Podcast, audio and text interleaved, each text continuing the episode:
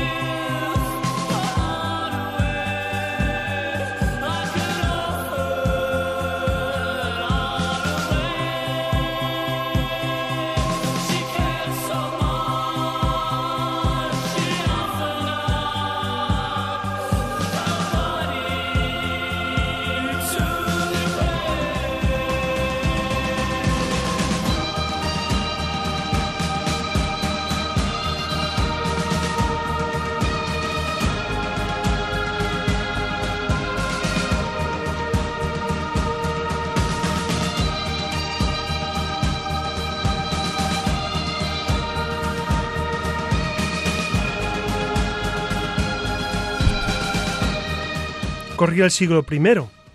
Un hombre llamado Ananías, con Safira, su mujer, vendió un campo y de común acuerdo retuvieron parte del precio, trayendo lo demás a los apóstoles. Mas Pedro les dijo, Ananías, ¿cómo ha tentado Satanás tu corazón para que mintieses al Espíritu Santo reteniendo parte del precio del campo? ¿Quién te quitaba el conservarlo? Y aunque lo hubieses vendido ¿No estaba su precio a disposición tuya? Pues, ¿a qué fin has urdido este engaño en tu corazón? No has mentido a los hombres, has mentido a Dios. Al oír estas palabras, Ananías cayó en tierra y expiró, y todos quedaron atemorizados. Vinieron unos mozos y le sacaron y le llevaron a enterrar.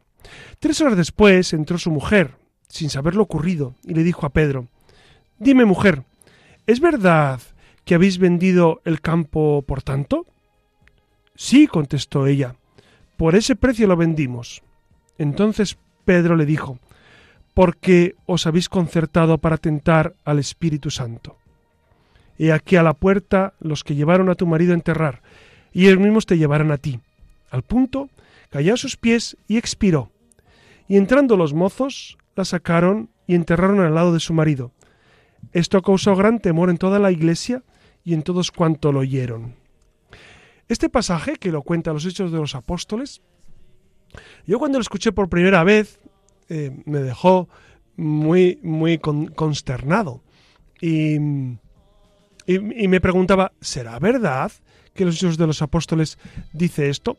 Pues sí, es verdad que precisamente por la mentira de Ananías y Safira, los dos fueron, eh, bueno, eh, no es que fueran matados, es que se murieron, se murieron a raíz de esa, mentira. La verdad es que es un poco desproporcionado y, suena un poco, un poco extraño, ¿no? A mí siempre este pasaje me ha sorprendido. Pero lo importante y la cuestión de fondo es que la mentira provoca eh, precisamente la muerte del alma. Fíjense que estamos recordando en estos últimos programas de la Luciérnaga Estamos recordando los mandamientos, los diez mandamientos, y estamos en el octavo. El octavo es no decir falso testimonio ni mentir. ¿Por qué la mentira está mal? Pues vamos a irlo viendo, pero dense cuenta que eh, eh, Dios es la verdad infinita. Y, y, de hecho al demonio le llamamos el padre de la mentira. El padre de la mentira, ¿por qué?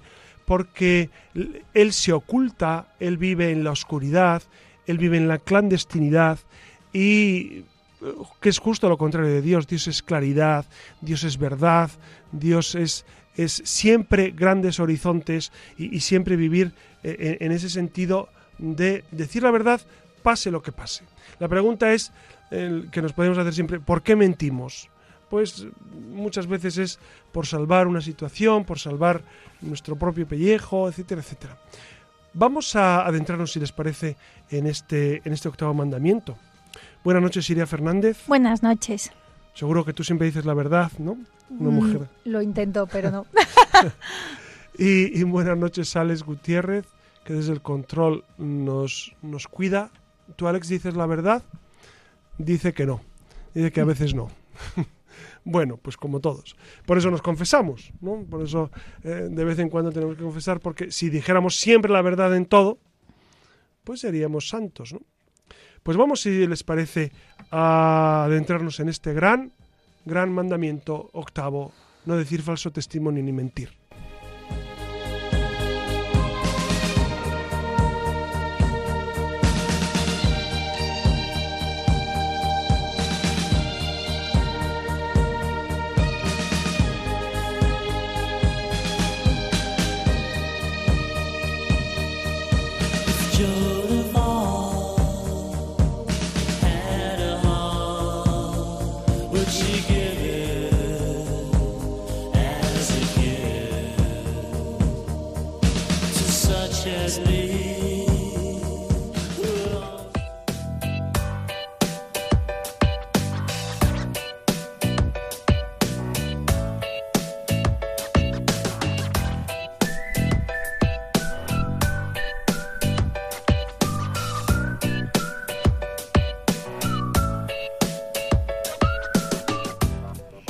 Buenas noches de nuevo. Ya saben que nos encanta recuperar la conexión con todos nuestros oyentes y ya se lo ha adelantado el padre José Ramón Velasco. Esta noche continuamos con el tema de los mandamientos, eh, que, como saben es un tema bastante recurrente para nosotros los católicos, que, que, bueno, que si bien es cierto que los conocemos, los aprendemos de pequeños. Bueno, católicos y no católicos, es decir, todos los cristianos los viven, porque son del Antiguo Testamento. Entonces, los evangélicos, los anglicanos, claro, porque muchos oyentes se preguntarán, eh, ¿los mandamientos para quién rige? Pues, bueno, en realidad rigen para, para todo el mundo, porque los mandamientos son la concreción de la ley natural, y natural es universal. Es decir, no matar eh, es para todos, eh, seas testigo de Jehová, seas budista, o seas quien seas, ¿no? el no mentir, el, no cometer actos impuros, etcétera, amar a Dios sobre todas las cosas. Esto es universal. Pero digamos que estrictamente a la formulación que nosotros, que nosotros vivimos, la viven los judíos, por supuesto, y los cristianos. Claro, la pregunta iría sería, ¿y si no vive bien los diez mandamientos, es un buen cristiano? ¿Tú qué crees? Amayad lo que quieras, como decía San Agustín. bueno, yo, diría, y de hecho lo repito en muchas ocasiones, uno que vive los diez mandamientos es un buen judío. ¿No? Porque los judíos viven los mandamientos. Claro, nosotros a los, a los mandamientos le añadimos un plus, que son las bienaventuranzas, que es no solo no matar, sino dar la vida, no solo no robar, sino ser generoso. Entonces, e, e, esa, esa es la, la concreción que nosotros los cristianos hacemos a esos diez mandamientos, que son previos, que son, que son judíos, ¿no? Pues quédense con eso, los mandamientos y las bienaventuranzas, porque como saben, además, uno aprende a partir de del amor y los mandamientos no han llegado a nosotros para hacernos ni mucho menos la vida más difícil, sino más bien todo lo contrario, han venido para ordenar nuestra vida, estructurarla, eh, son una especie de guía, ¿no? que nos indican cómo tenemos que vivir para ser más felices con nosotros mismos y con los demás, por supuesto. Eh, en el Antiguo Testamento Dios entregó los diez mandamientos a Moisés en el Sinaí para ayudar a su pueblo escogido a cumplir la ley divina y Jesucristo en la ley evangélica confirmó esos diez mandamientos y los perfeccionó con su palabra y con su ejemplo y con las bienaventuranzas. Eh, ¿Quién dio los diez mandamientos? Pues fue Dios mismo quien dio los diez mandamientos, como saben, a Moisés y Jesucristo lo que hizo fue perfeccionarlos, ¿no? Con su palabra y con su ejemplo. Así que bueno, pues recuerden que, esta noche nos espera un programa muy intenso, ya que pretendemos sobrevolar y profundizar en el octavo de los mandamientos.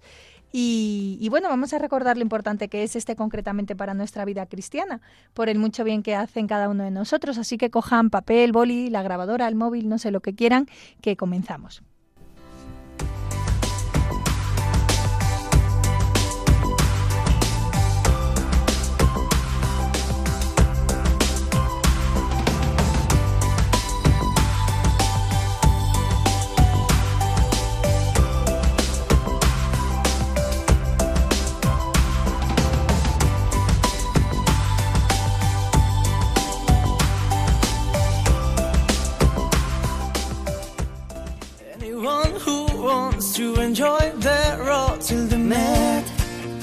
Down. I will find a way to feel free and play as a child. Estamos escuchando al grupo Aurin con su canción Last Night on the Earth, que trata sobre todo aquello que necesitamos expresar y que por algún motivo no hemos tenido ocasión de hacer. Y precisamente de esto va nuestra siguiente sección. I'm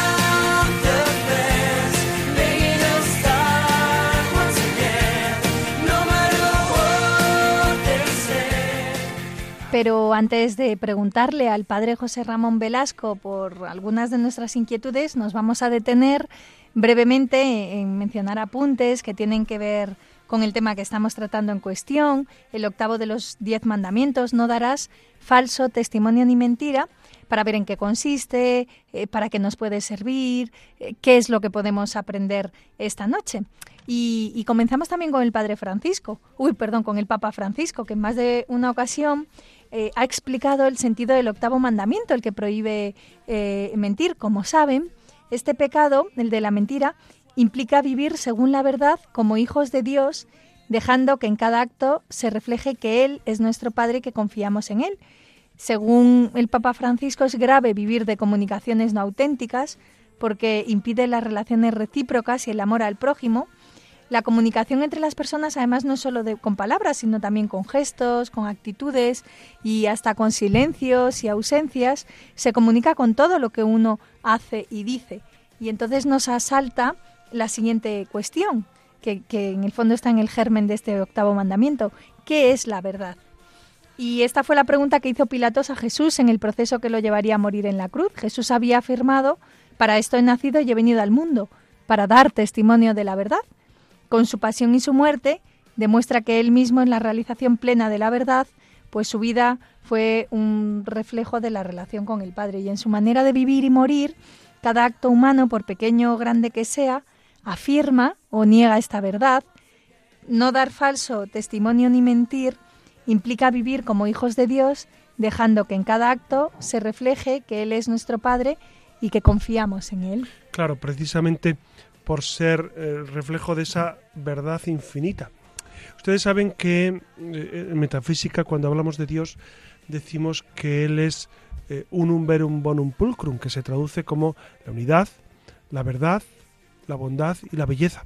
E- Es una nota eh, esencial de Dios. Dios, en cuanto que es, es verdadero. Por lo tanto, eh, es, es- esta verdad ontológica también tiene su plasmación en esa verdad lógica, que es, que es precisamente que Dios es la verdad absoluta sin el más ras- sin el mal mínimo rastro de, de mentira o de ofuscación. Por lo tanto, nosotros, eh, en, tanto en cuanto amamos al Señor y le seguimos, tenemos que vivir en la verdad. Y por eso, eh, nuestra, nuestra em, vocación fundamental es la de em, imitar a Jesucristo. Jesucristo dijo, yo soy el camino, la verdad y la vida, ¿no? La verdad y la vida. Claro, esto puede sonar como un poco presuntuoso. Si no fuera Dios, porque nadie en la historia de la humanidad ha dicho yo soy la verdad. Sonaría arrogante incluso. ¿No? Decir, de hecho, nadie en la historia de, la humanidad, ni Buda, ni Lao Tse, ni Mahoma, nadie dijo yo soy la verdad. Jesucristo sí, dijo yo soy la verdad, porque soy Dios. Claro, e- esto, esto es fascinante, ¿no? Entonces, nosotros en la medida en que vivimos en Jesucristo, vivimos en la verdad y tenemos que defender esa verdad en contra de la mentira. En otras palabras, por si no hubiera quedado claro lo que lo, que dice, ¿no? Las palabras del Papa Francisco, el octavo mandamiento prohíbe falsear la verdad en las relaciones con el prójimo. Las ofensas a la verdad, mediante palabras o acciones, expresan un rechazo a comprometerse con la rectitud moral, como recoge el Catecismo de la Iglesia Católica, quizás. Y al hilo de lo que comentaba el Papa Francisco antes, la clave de todo esto está en vivir en la verdad. Todos los hombres, conforme su dignidad por ser personas, se ven impulsadas por su misma naturaleza a buscar la verdad y tienen la obligación moral de hacerlo, sobre todo con respecto a la verdad religiosa. Están obligados a adherirse a la verdad una vez que la han conocido y a ordenar toda su vida según sus exigencias. La inclinación del hombre a conocer la verdad y a manifestarla de palabra y de obra eh, se ha torcido por el pecado y como consecuencia mm, ha disminuido ese amor a la verdad y los hombres se engañan unos a otros muchas veces eh, por egoísmo, por propio interés. Con la gracia de Cristo, el cristiano puede hacer que su vida esté gobernada por la verdad. Que, bueno, que qué importante es también pedir esta gracia, ¿no? Claro, fíjense que pa- para decir siempre la verdad, uno, eh, uno necesita de la gracia de Dios, porque eh, es heroico. En ocasiones decir la verdad puede ser heroico. ¿Por qué? Porque te juegas el puesto, te juegas tu propia fama, te juegas muchas realidades. Entonces, claro, solamente quien, quien, ama profundamente a Jesucristo puede decir la verdad siempre y en todas las circunstancias, ¿no?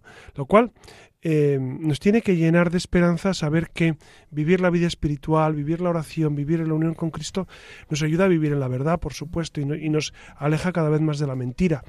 Y es, una, es una cuestión que debemos eh, examinar mucho, si no solamente si vivimos, sino si decimos la verdad, ¿no?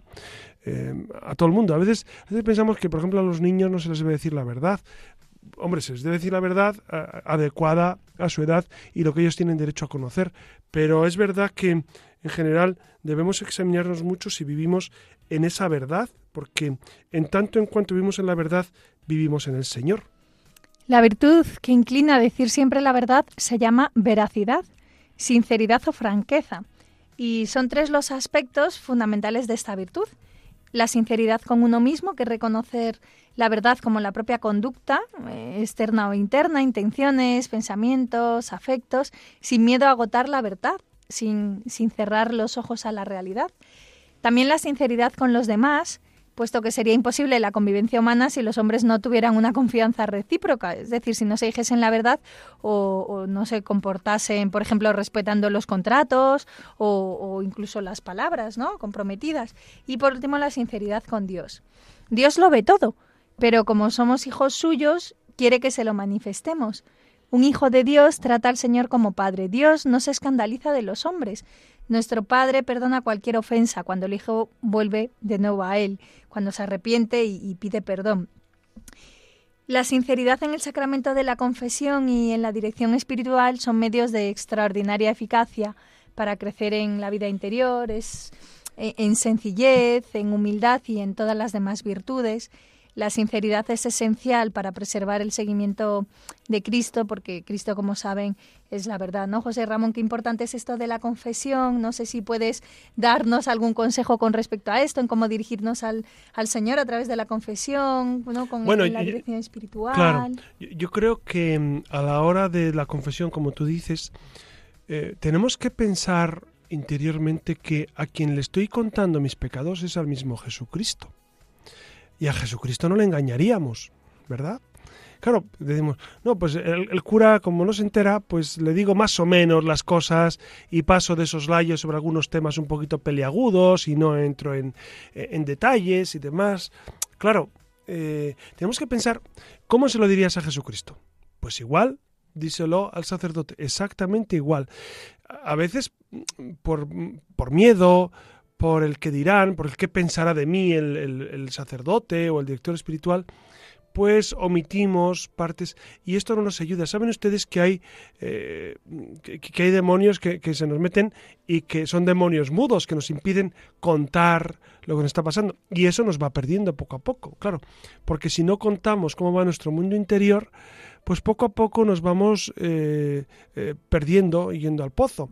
En cambio, si abrimos de par en par las puertas de nuestra alma, a quien se debe, claro, a un confesor, un director espiritual, entonces realmente el Señor introduce la luz en nuestra alma y el Señor hace que vivamos eh, pues con una jornada continua de puertas abiertas, que es así como tiene que vivir nuestra alma, ¿no? Con las puertas abiertas para que entre la luz, para que entre el calor del Señor.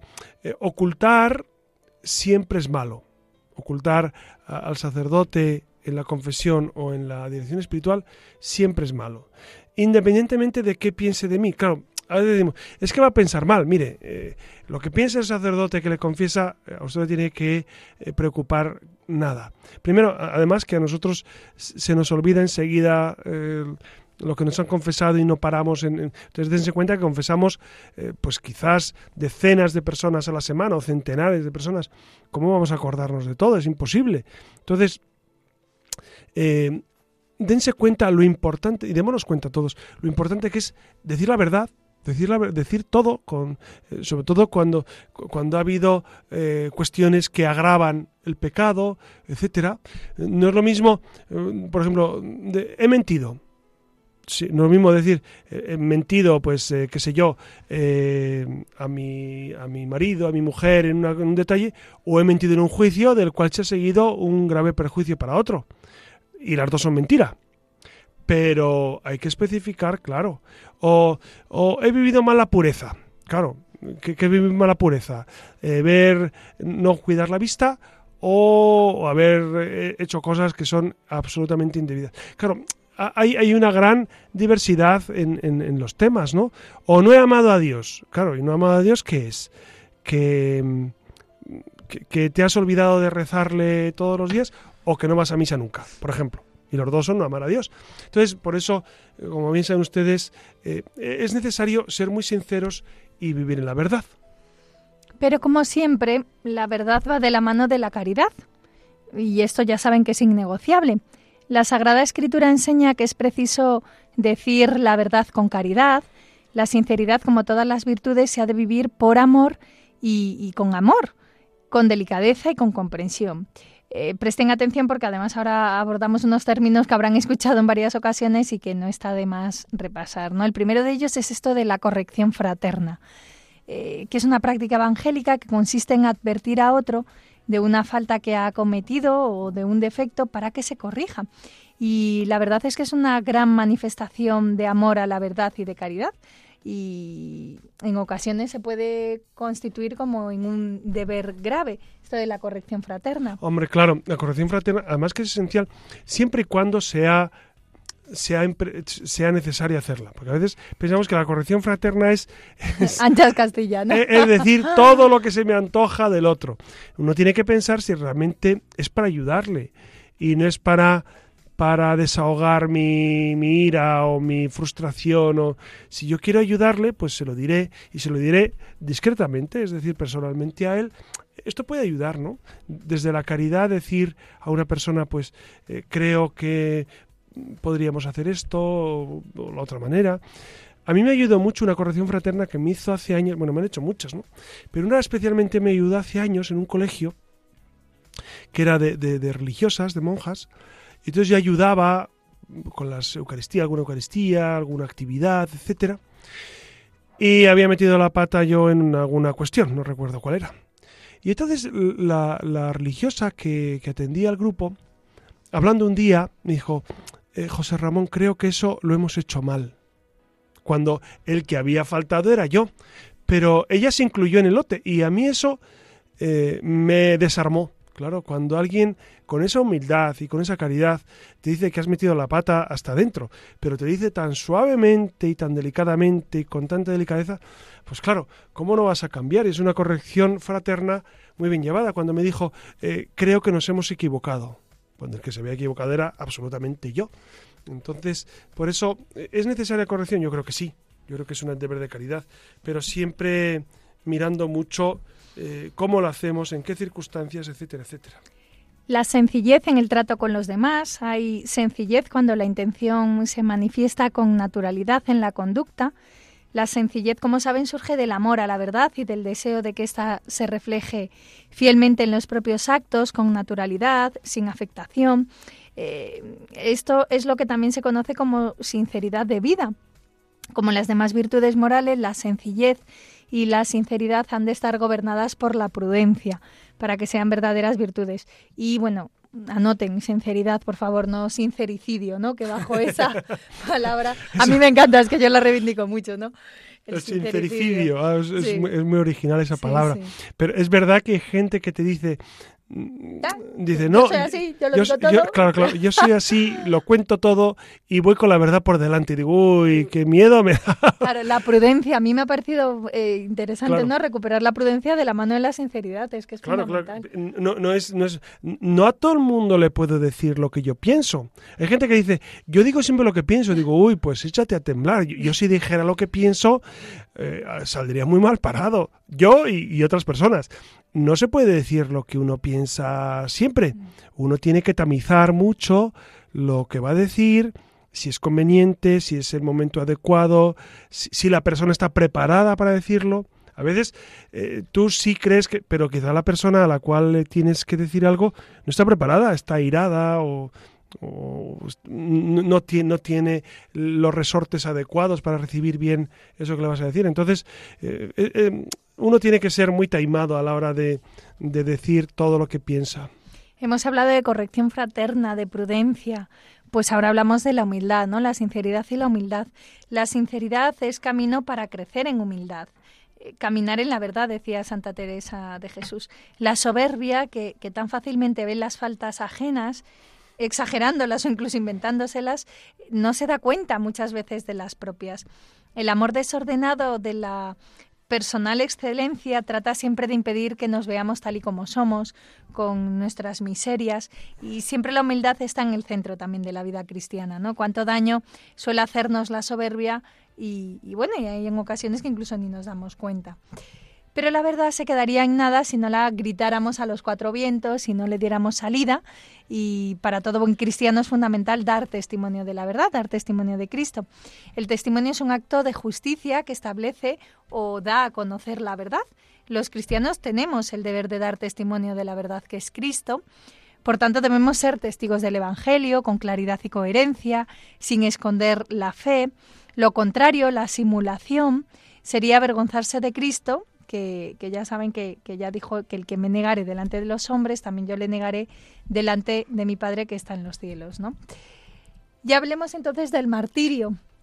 Martirio precisamente es una palabra griega que significa mártir es testigo. ¿no? Pues, pues el martirio es el supremo testimonio de la verdad de la fe. Un testimonio que llega, como saben, hasta la muerte, ¿no? El mártir da testigo de Cristo, muerto y resucitado. Y ante la alternativa entre negar la fe de palabra de obra o perder la vida terrena, el cristiano debe estar dispuesto a dar la vida. ¿De qué le sirve al hombre ganar el mundo entero si pierde su alma? Cristo fue condenado a muerte por dar testimonio de la verdad. No se engañen, no fue por otra cosa. Una multitud de cristianos han sido mártires por mantenerse fieles a Cristo y la sangre de los mártires se ha transformado en semilla de nuevos cristianos. Y el martirio es el testimonio culminante de la verdad moral, al que relativamente pocos son llamados, ¿no? Así al, martirio de sangre, existe, no obstante, un testimonio de coherencia que todos los cristianos deben estar dispuestos a dar cada día, incluso a costa de sufrimientos o, de grandes sacrificios. En efecto, las múltiples dificultades que incluso se pueden dar en circunstancias ordinarias puede exigir la fidelidad al orden moral, moral el cristiano implorando en su oración pues la gracia de Dios, como siempre es verdad que, el martirio es la suprema validación de la verdad. Cristo muere por la verdad. Claro, cuando le preguntan, eh, te conjuro por el Dios, ¿eres tú? Dice, tú lo has dicho, yo soy Dios. Efectivamente, Jesucristo anuncia a, a todos que Él es Dios. Claro, le consideran un blasfemo. Cristo ante el Sanedrín eh, es un blasfemo. Nosotros, por defender la verdad, deberíamos dar la vida, claro, los mártires han, dicho eso, ¿no? Fíjense que en, la guerra, en, los años 30, que murieron eh, decenas, miles y miles de sacerdotes, religiosas, laicos. ¿Por qué murieron? Por defender la verdad de Jesucristo, por defender precisamente que, que Cristo es Dios, el Salvador, y que ellos amaban a Jesucristo. Por eso la verdad nos puede llevar al martirio, claro, eh, cruentamente en el extremo, pero incruentamente, como muy bien decía Siria, cada vez que nos piden testimonio de la fe y nosotros ofrecemos ese testimonio pues amigos, conocidos, a tiempo y a destiempo, como decía San Pablo. Ahora bien, ¿se puede ofender a la verdad? Por supuesto, estamos de lleno ya en la mentira cuando ofendemos a la verdad. La mentira consiste en decir falsedad con intención de engañar. Eh, estos son palabras de San Agustín. El Señor denuncia en la mentira una obra diabólica. Vuestro padre es el diablo, porque no hay verdad en él. Cuando dice mentira, dice lo que le sale de dentro, porque es mentiroso y padre de la mentira. La gravedad de la mentira se mide según la naturaleza de la verdad que deforma, según las circunstancias, las intenciones del que la comete y los daños padecidos por los perjudicados. Puede ser materia de pecado mortal cuando lesiona gravemente las virtudes de la justicia y la caridad. Hablar con ligereza o locuacidad puede llevar fácilmente a la mentira, que son apreciaciones inexac- inexactas o injustas, exageraciones o, o incluso a veces calumnia. El falso testimonio y el perjurio es también otra manera de, de atentar a la verdad, ¿no? Una afirmación contraria a la verdad posee una grave una gravedad particular cuando hace cuando se hace pública. Ante un tribunal viene a ser un falso testimonio. Cuando es pronunciado bajo juramento se trata de perjurio. Y hay obligación siempre de reparar el daño. Y Claro, esta es como la clave, decíamos- que a veces también se Como nos dijimos olvida. eh, en el tema del robo, eh, en el anterior mandamiento, claro, para, para que se perdone realmente el pecado, eh, eh, es necesario reparar la ofensa. ¿Y, y cómo, ¿Y cómo se repara? Pues se repara precisamente cuando uno ha robado, devolviendo lo robado. Cuando uno ha difamado, o en este caso el perjurio, cuando uno ha declarado algo falso, está obligado a declarar la verdad. El respeto a la reputación de las personas prohíbe toda actitud y toda palabra que puedan causarles un daño injusto. El derecho al honor y a la buena fama, tanto propio como ajeno, es un, es un bien precioso que eh, las riquezas y, y- de gran importancia para la vida personal, familiar y social, ¿no? Es uno de los bienes más preciosos que tenemos, que es una buena fama. Y por si alguno no está al tanto de los pecados contra la buena fama al prójimo, aquí pues les vamos a enumerar unos cuantos para que se hagan una idea. Tenemos el juicio temerario, que se da cuando sin suficiente fundamento se admite como verdadera una supuesta culpa moral del prójimo, por ejemplo, juzgar que alguien ha obrado con mala intención sin que, se- sin que lo sepamos. Fíjese que así. esto se hace mucho en los programas de, de la televisión. Estoy pensando en tantos programas donde se ventila la vida de la gente y, y se habla tranquilamente de, de, de- de- de defectos, de, o, o de amoríos, o de cosas. Claro, esto, esto, eh, esto es gravísimo contra, contra este mandamiento. Y a veces lo vemos, o, o lo, lo ven ustedes, y están tan tranquilos diciendo, bueno, pues... eh, Y nos reafirmamos, ¿no? Que es lo peor, ¿no? Claro, hombre, yo no soy tan malo como, como Mm. este que sale en la tele. Pues sí, claro. Pero, pero desde cuenta que eso es una difamación y a veces con juicios temerarios tremendos. Y se destruye a las personas, claro. Mu- mucha gente que ha pasado por esa por ese medio después ha quedado con su vida destrozada. A mí me resulta mm, así, así entre paréntesis, ahora que estamos así en- en, confianza. ¿Cómo vivirá toda esta gente famosa, cantantes, actores, toda esta gente eh, después de ser puesta su vida en la picota y, y a todo el mundo con quién están, qué hacen, con quién salen, qué, qué barbaridad. Es que tiene que ser una vida, esclavitud, ¿verdad? Es una tiene que ser una, un- un- una vida. Yo, yo es que no me lo imagino vivir así de, eh, eh, en, en boca de todo el mundo. Vamos, no. Y además que muchas veces eh, ellos lo quieren, porque también les da dinero. Les da dinero eso. Entonces, a mí me sorprende mucho esa realidad.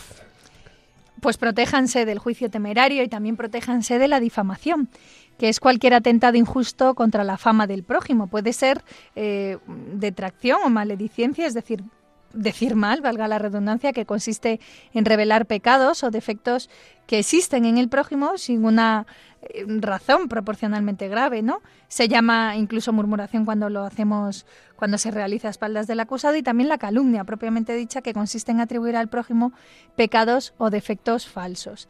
La calumnia además encierra una doble malicia contra la veracidad y contra la justicia, ¿no? Tanto más grave cuanto mayor sea la calumnia y cuanto más se difunda. Actualmente, además, son frecuentes estas ofensas a la verdad o a la buena fama en los medios de comunicación, que es lo que tú señalabas de los programas. También por este motivo es necesario ejercitar un santo espíritu crítico al recibir noticias de los periódicos, de las revistas, eh, una actitud crédula o ingenua lleva la formación de juicios falsos o incluso podríamos aquí hablar de esa frase tan manida del de, de yo tengo mi verdad, como si esta última pudiera poseerse de múltiples formas y maneras al servicio de los hombres y, y los medios y no con el valor que por sí mismo contiene, que, que al final la verdad nació para eso. O, o las tan conocidas también ahora que suena mucho lo de las fake news, ¿no?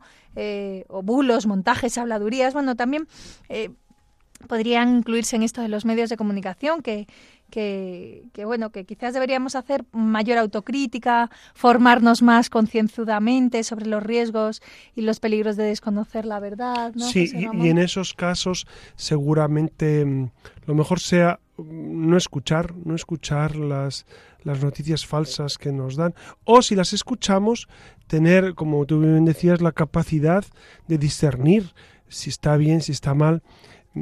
Yo re- repito lo que antes decía, ustedes piensen la, madre de, todas esas personas, las madres, los padres, de todas esas personas que son difamadas, ¿cómo se sentirán? Eh, eh, ¿Con qué derecho ventilan la vida de la gente, eh, por más que sea cantante, actor o yo qué sé? ¿Con qué derecho se ventila la vida de los demás en los medios de comunicación, especialmente en la televisión? A mí me, me causa pavor, me causa pavor todo este ambiente. O incluso si nos abajamos un poco a nuestra realidad, cuando alguien critica, difama, calumnia a alguien delante de uno, eh, a veces el silencio es la mejor respuesta, Claro, desmonta por completo. Claro. El no echar más leña al fuego o el simple hecho de que uno se calle, es verdad Sí. que el otro se desmonta, se da cuenta enseguida, ¿verdad? Claro, Iria, lo has dicho muy bien, porque en una conversación en la cual se está difamando, calumniando a alguien, ¿qué debe hacer eh, uno de nosotros, un cristiano que viva en el Señor?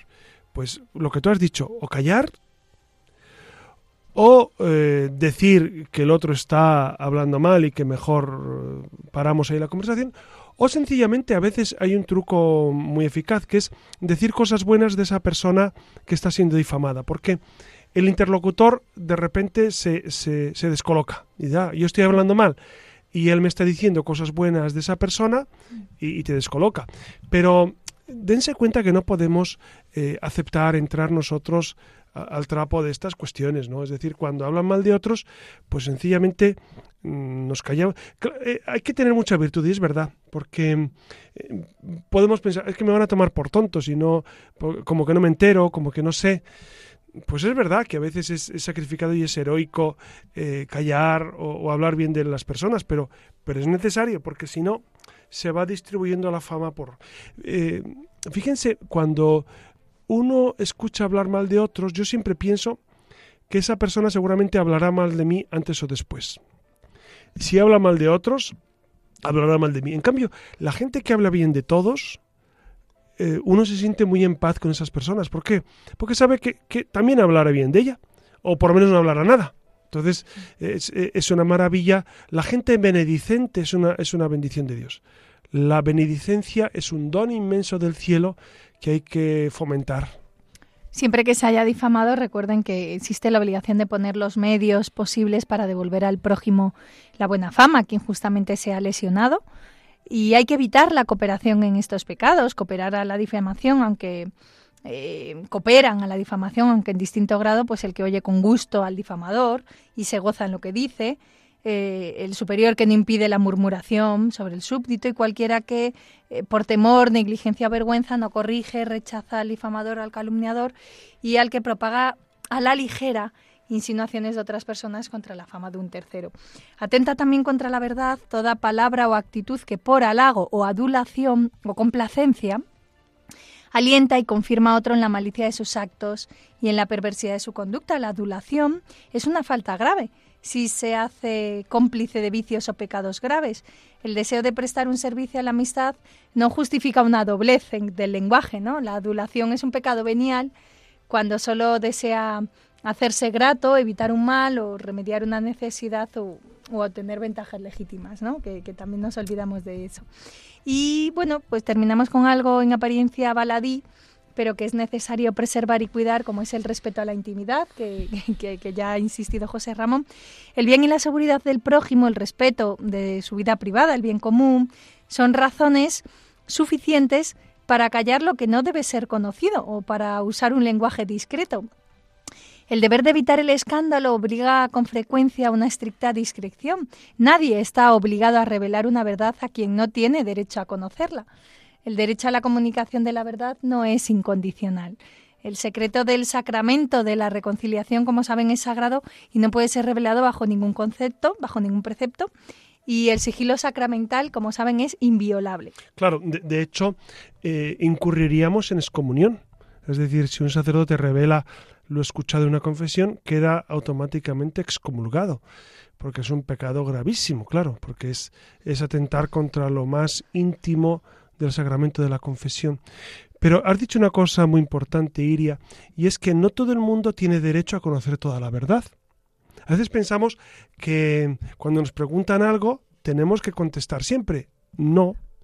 Yo- yo- a mí me ha tocado en alguna ocasión decir, no te lo puedo decir. No, no te puedo contestar a eso. ¿Y por qué? Porque no lo sé. Mm, A veces he dicho, no sé si lo sé o no lo sé, pero, pero no te puedo contestar. Ya está. Y se acabó. Porque mm, no todo el mundo tiene derecho a saber la verdad. Claro, mentir es decir algo con la intención de engañar. Pero yo no miento si a mí alguien me pregunta algo que no tengo, eh, porque es una información eh, delicada que no tengo por qué revelar. Entonces, esto es importante. ¿eh? Eh, no es mentir ocultar una información que el otro no tiene derecho a saber. Y ya está. Y hasta ahí, y hasta ahí eh, entra el, sentido, el sentido de este mandamiento, de decir la verdad siempre, a no ser que el interlocutor no tenga derecho a saberlo. El bien y la seguridad del prójimo, el respeto. Ah, ah, claro, perdona, sí, sí. Se deben, perdona, estaba volvía con el derecho a, a la comunicación de la verdad que no es incondicional, ¿no? Lo que tú decías, José Ramón. Se deben guardar los secretos profesionales y todo secreto natural.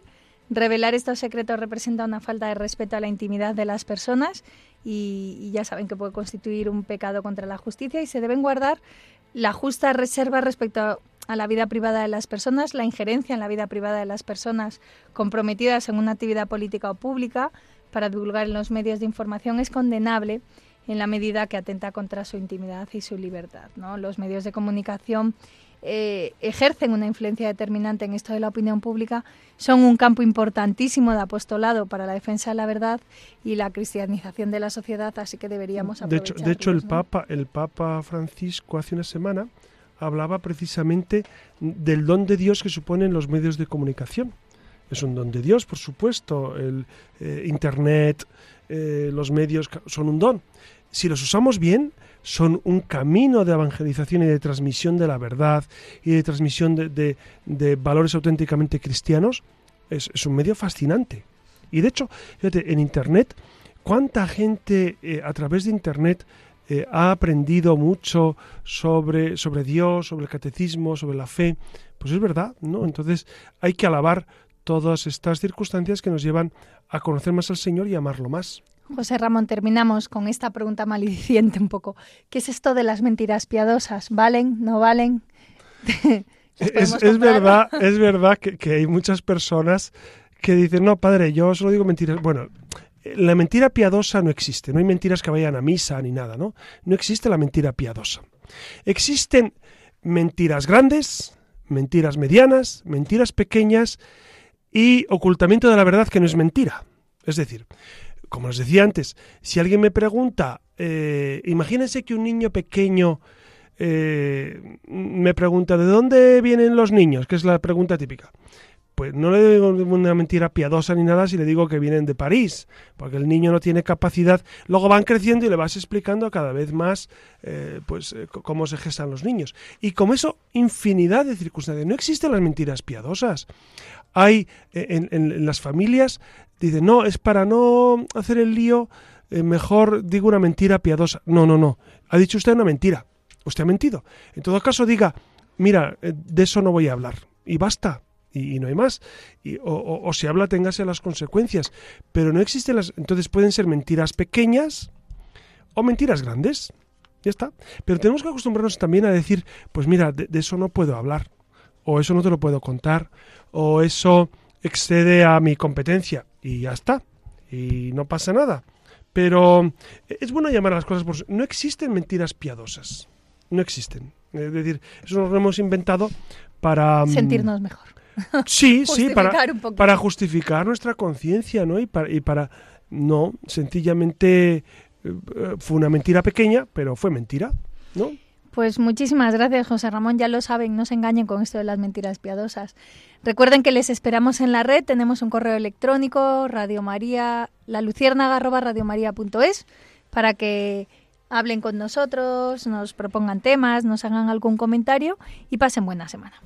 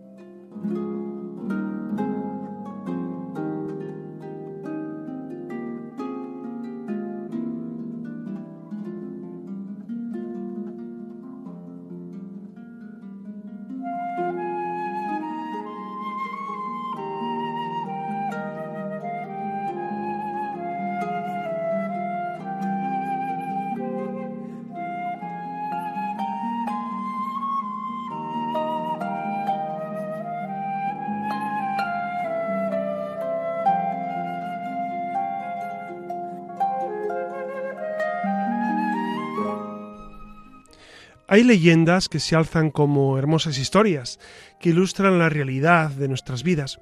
Eh, Esta que les voy a presentar es una leyenda precisamente sobre la verdad y sobre la mentira de la cual estamos hablando. Cuenta esta leyenda que un día la verdad y la mentira se cruzaron. Buen día, dijo la mentira. Buenos días, contestó la verdad. Hermoso día, dijo la mentira. Entonces la verdad se asomó para ver si era cierto. Y lo era. Hermoso día, dijo entonces la verdad. Aún más hermoso está el lago, dijo la mentira. Entonces la verdad miró hacia el lago y vio que la mentira decía la verdad y asintió. Corrió la mentira hacia el agua y dijo, El agua está aún más hermosa, nademos. La verdad tocó el agua con sus dedos y realmente estaba hermosa y confió en la mentira. Ambas se quitaron la ropa y nadaron tranquilas. Un rato más tarde salió la mentira y se vistió con las ropas de la verdad y se fue. La verdad, incapaz de vestirse con las ropas de la mentira, comenzó a caminar sin ropa y todos se horrorizaban al verla. Es así como aún hoy en día la gente prefiere aceptar la mentira disfrazada de verdad y no la verdad al desnudo. Es una leyenda, un cuentito eh, que es fascinante porque es verdad, es verdad la moraleja que al final expresa este cuento. Mucha gente podemos preferir aceptar la mentira disfrazada de verdad porque la verdad duele. La verdad profunda duele mucho en ocasiones. Y por eso disfrazamos con, eh, pues bueno, maquillamos esa verdad.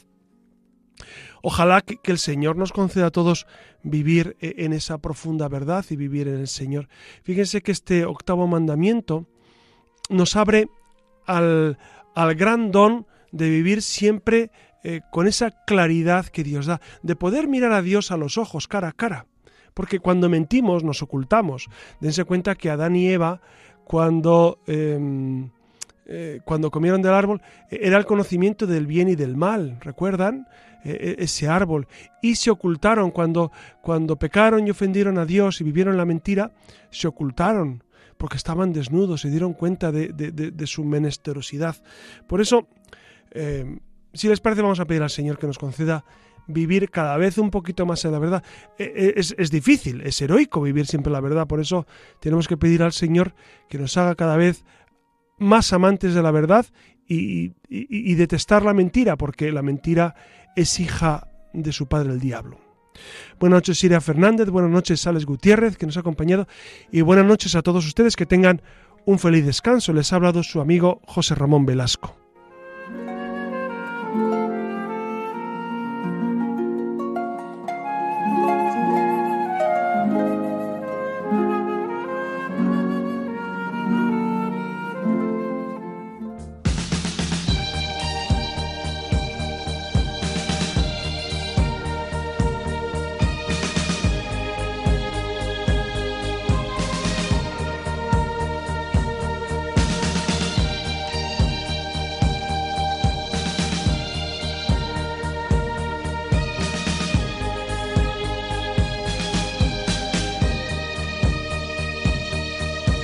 Han escuchado en Radio María La Luciérnaga con el padre José Ramón Velasco.